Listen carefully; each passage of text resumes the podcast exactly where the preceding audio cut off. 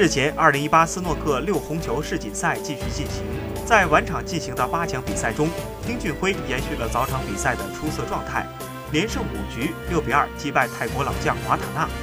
一日双赛取得连胜后，挺进六红球世锦赛半决赛。接下来将对阵布雷切尔，周跃龙错失赛点，五比六被逆转。中国香港名将傅家俊、塞尔比和马克威廉姆斯也都无缘八强。丁俊晖2016年拿下六红球赛冠军，本届赛事小组赛三战全胜，头名出线。在早场进行的十六强比赛中，丁俊晖表现出色，六比三击败多特。在八强中，丁俊晖遭遇泰国老将瓦塔纳，此前两人三次交手，丁俊晖保持全胜。